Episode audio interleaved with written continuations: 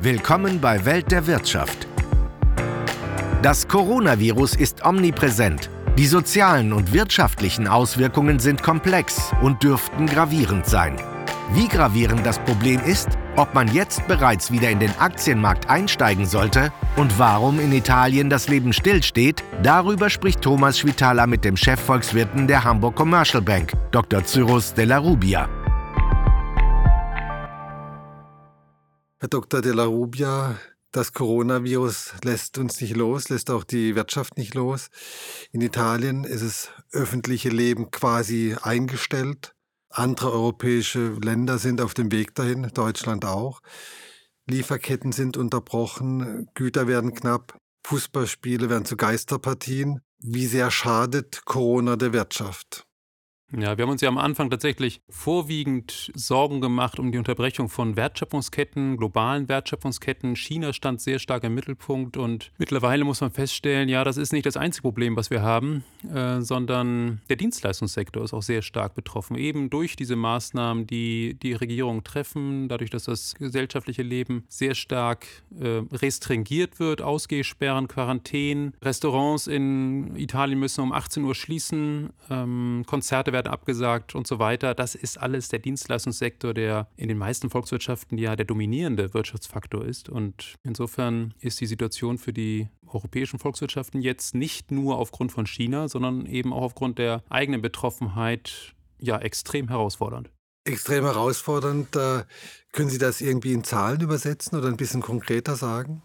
Italien wird auf jeden Fall eine Rezession haben, ist in der Rezession. Schon das vierte Quartal äh, war negativ. Das äh, erste Quartal diesen Jahres wird auf jeden Fall einen gravierenden Einbruch geben. Ich glaube auch nicht, dass Deutschland an einer Rezession vorbeikommen kann. Äh, Deutschland wird ebenso stark betroffen sein, denn wenn man sich mal anschaut, warum Deutschland bisher noch an einer Rezession vorbeikam, dann äh, war der entscheidende Grund dafür, dass die Dienstleistungen noch relativ gut liefen. Jetzt aber sind genau die betroffen. Also die Binnen Binnennachfrage mehr oder weniger war immer sehr stark. Genau, genau. Also der private Konsum, von dem die Dienstleistungen sehr stark abhängen, der lief weiterhin sehr, sehr gut. Aber jetzt haben die Leute Angst, äh, gehen nicht mehr bowlen, gehen nicht mehr ins Kino, Theater wird gestrichen, Reisen ist sowieso, äh, macht man nicht mehr. Also insofern wird da, wird da ein ganz großer Teil des Dienstleistungssektors betroffen und äh, denken Sie ans Hotel- und Gaststättengewerbe. Äh, das sind extrem diesem, diesem Virus äh, gegenüber exponierte Sektoren und äh, na, das ist sehr gravierend für, für Deutschland. Zahlen, also Minus wird davor stehen in diesem Jahr, das ist ganz klar. Äh, wie tief das gehen wird, äh, ich kann Ihnen jetzt eine Zahl sagen, aber möglicherweise muss ich die in einer Woche wieder revidieren. Wenn die Wirtschaft so leidet, greifen die Zentralbanken normalerweise ein und senken den Leitzins. Das ist schwierig, wenn der bei Null steht, wie in der Eurozone. Was heißt das denn? Also haben die Zentralbanken überhaupt noch eine Macht oder haben die, was können die Regierungen tun, um die Krise abzumildern? Also selbst wenn der Leitzins nicht bei Null läge, wäre die Macht der Zentralbank, der EZB, auch begrenzt. Einfach weil in einer solchen Krise, wo wir Angebotsstörungen und Nachfrageausfall gleichzeitig haben, äh, Notenbanken eigentlich nur eine Nebenrolle spielen können. Die Hauptrolle müssen tatsächlich die Regierungen spielen. Und dabei kann nicht der Ehrgeiz sein, irgendwie jetzt durch äh, extreme Konjunkturprogramme die Konjunktur wieder auf einen positiven Pfad zu bringen, sondern der Ehrgeiz kann eigentlich nur sein und sollte sein, die Folgen der äh, Schwäche und der wahrscheinlich der Rezession, die wir, die wir sehen werden in ganz Europa, abzumildern. Es geht darum, die betroffenen Menschen, Unternehmen wirklich zu schützen vor den extremen Effekten, die diese Corona-Krise auslöst. Was bedeutet das konkret? Konkret bedeutet das, dass man den Unternehmen mit Steuerstundungen, Liquiditätshilfen, Bürgschaften, direkten äh, Hilfszahlungen, Krediten in Deutschland beispielsweise von der KfW unter die Arme greift und temporäre Hilfsmaßnahmen einfach ergreift. Das erinnert ja so ein bisschen an Szenarien nach der Finanzmarktkrise 2008.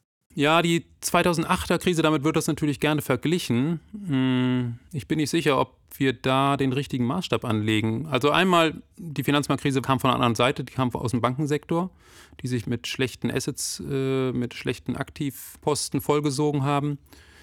Und da war die Liquiditätsproblematik dominierend. Jetzt ist es ein realwirtschaftliches Ereignis, was natürlich durch politische Maßnahmen ausgelöst wird gegen das Coronavirus, aber von Maßnahmen, die, glaube ich, auch durchaus notwendig sind. Und ähm, insofern ist da schon die Gefahr, dass diese Krise vielleicht sogar gravierender wird als das, was wir 2008, 2009 erlebt haben. Das klingt ziemlich beunruhigend. Ja, also ich kann auch aus jetzigem Stand auch nicht irgendwie sagen, das wird alles schnell wieder gut, ähm, sondern da müssen wir schon einfach sehen, das ist eine sehr schwierige Situation. Wir haben in Deutschland sicherlich einen gewissen, also wenn man es vergleicht mit der Situation in anderen Ländern wie etwa Italien, noch, äh, sagen wir, den großen Vorteil oder die, zumindest kann man das beobachten, dass die Zahl der Todesfälle noch relativ gering ausfällt. Und das hängt unter anderem wahrscheinlich damit zusammen, dass unser Krankensystem, unser Gesundheitssystem relativ gut aufgestellt ist, dass wir eine sehr hohe Anzahl von Intensivbetten haben. Und das erleichtert es einfach, die Menschen auch entsprechend zu versorgen. Sie haben das vorhin angesprochen, sehr stark betroffen ist der Dienstleistungssektor, also Restaurants, Bars, Cafés, äh, Kinos, Veranstaltungsorte. Gibt es denn noch andere Branchen, die mit besonders harten Einbußen zu rechnen haben? Was ist mit der Autoindustrie, die ohnehin schon ja, in einer nicht ganz einfachen Situation ist durch Debatten über Klima, Elektromobilität etc.? Ja, es sind insbesondere die Sektoren, die von Vorleistungen abhängen, die eben entsprechend importiert werden müssen. Und zwar nicht nur aus China, sondern mittlerweile muss man ja auch Italien, Südkorea, Japan dazu zählen.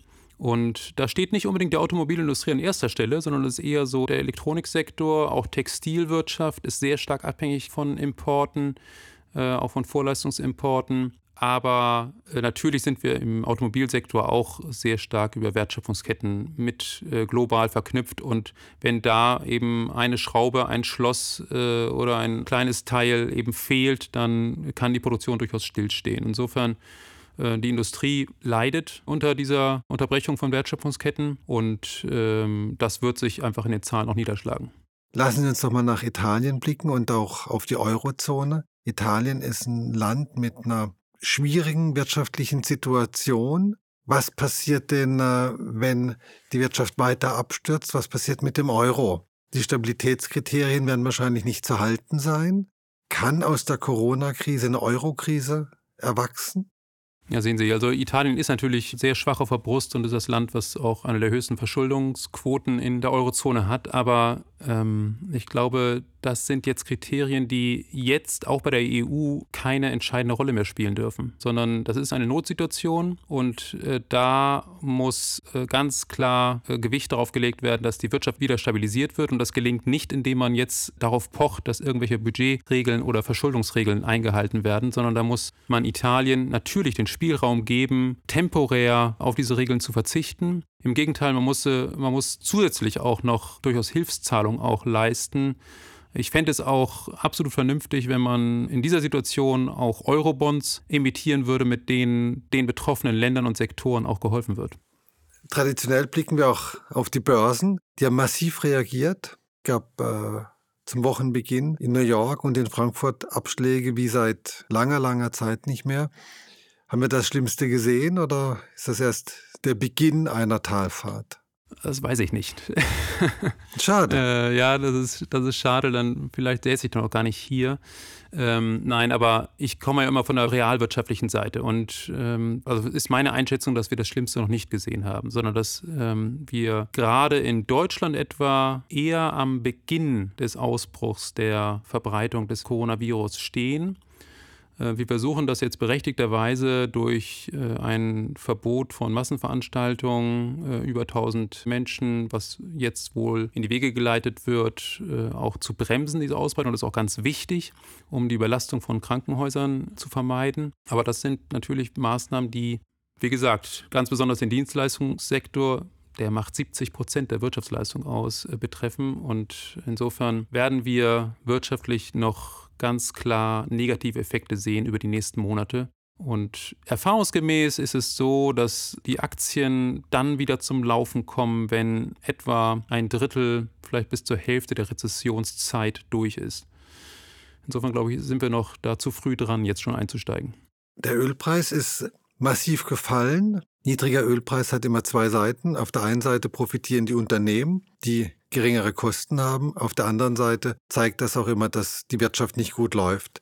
Was wiegt schwerer? Ja, zunächst muss man nach den Ursachen fragen, warum denn der Ölpreis eigentlich gefallen ist. Und da spielt natürlich das Coronavirus eine wichtige Rolle, aber nicht die entscheidende. Äh, gerade der letzte Rückgang des Ölpreises hat vor allem damit zu tun, dass die OPEC und äh, Russland als Partnerland, als bisheriges Partnerland der OPEC sich nicht einigen konnten darauf, die Produktion zu drosseln. Äh, da hat sich Saudi-Arabien nicht durchsetzen können und äh, die sind im Prinzip im Streit auseinandergegangen und haben jetzt, wenn man so will, einen Preiskrieg angefangen. Das äh, belastet den Ölmarkt derzeit ganz besonders. Per Saldo würde ich immer noch sagen, dass äh, niedrige Ölpreise und die sind jetzt etwa 30, 35 äh, Prozent unter dem Stand äh, des Vorjahres gut sind für die Volkswirtschaften, weil gerade in den entwickelten Volkswirtschaften die Konsumenten einfach mehr Geld in der Tasche haben. Es gibt allerdings einen wichtigen Risikofaktor und der betrifft vor allem die USA. Äh, die Fracking-Industrie dort ist auf ja nicht unbedingt sehr hohe Ölpreise, aber doch deutlich höhere Ölpreise als jetzt angewiesen, um ähm, seine hohe Verschuldung auch, seinen hohen Schuldendienst auch leisten zu können. Das sind oft High-Yield-Unternehmen, also hochriskante Unternehmen. Und da erwarte ich schon, dass wenn wir in diesem Preissegment bleiben von um 35 Dollar, äh, dass da einige Unternehmen aus den USA im Ölbereich umkippen werden. Und das kann wiederum destabilisierende Folgen für den gesamten Unternehmensanleihemarkt haben. Also schlechte Nachrichten, schlechte Nachrichten, schlechte Nachrichten. Gibt es irgendetwas, was Sie uns sagen können, was uns zum Schluss noch ein bisschen positiver stimmt? Ja, ich gucke ja mir jeden Tag auch noch die Zahlen aus China an. Und da kann man feststellen, dass die Zahl der Neuinfektionen dort sehr rückläufig sind. Das, äh, wir sind jetzt fast schon im einstelligen Bereich, was Neuinfektionen angeht. Und das wiederum bedeutet, dass die Regierung jetzt immer mehr darauf drängt, dass die Produktion auch wieder aufgenommen wird. Und von dem produzierenden Gewerbe gibt es auch immer mehr ja, Stimmen, die sagen, ja, wir fahren die hoch und äh, wir sind aktiver, sodass also China möglicherweise das erste Land ist, das auch wieder seine Produktion wieder auf Normalniveau allmählich bringt, wenngleich natürlich China auch wiederum auf Importe aus anderen Ländern, die jetzt betroffen sind, angewiesen ist. Aber wir können dennoch davon ausgehen, dass wir im zweiten, spätestens im dritten Quartal auch wieder einen Wachstumspfad dort beschreiten werden. Das ist extrem wichtig für die Weltwirtschaft. Herr Dr. De La Rubia, vielen Dank fürs Gespräch und die positiven Schlussworte. Sehr gerne, vielen Dank. Das war Welt der Wirtschaft Dr. Cyrus de la Rubia, Chefvolkswirt der Hamburg Commercial Bank, im Gespräch mit Thomas Schwitaler.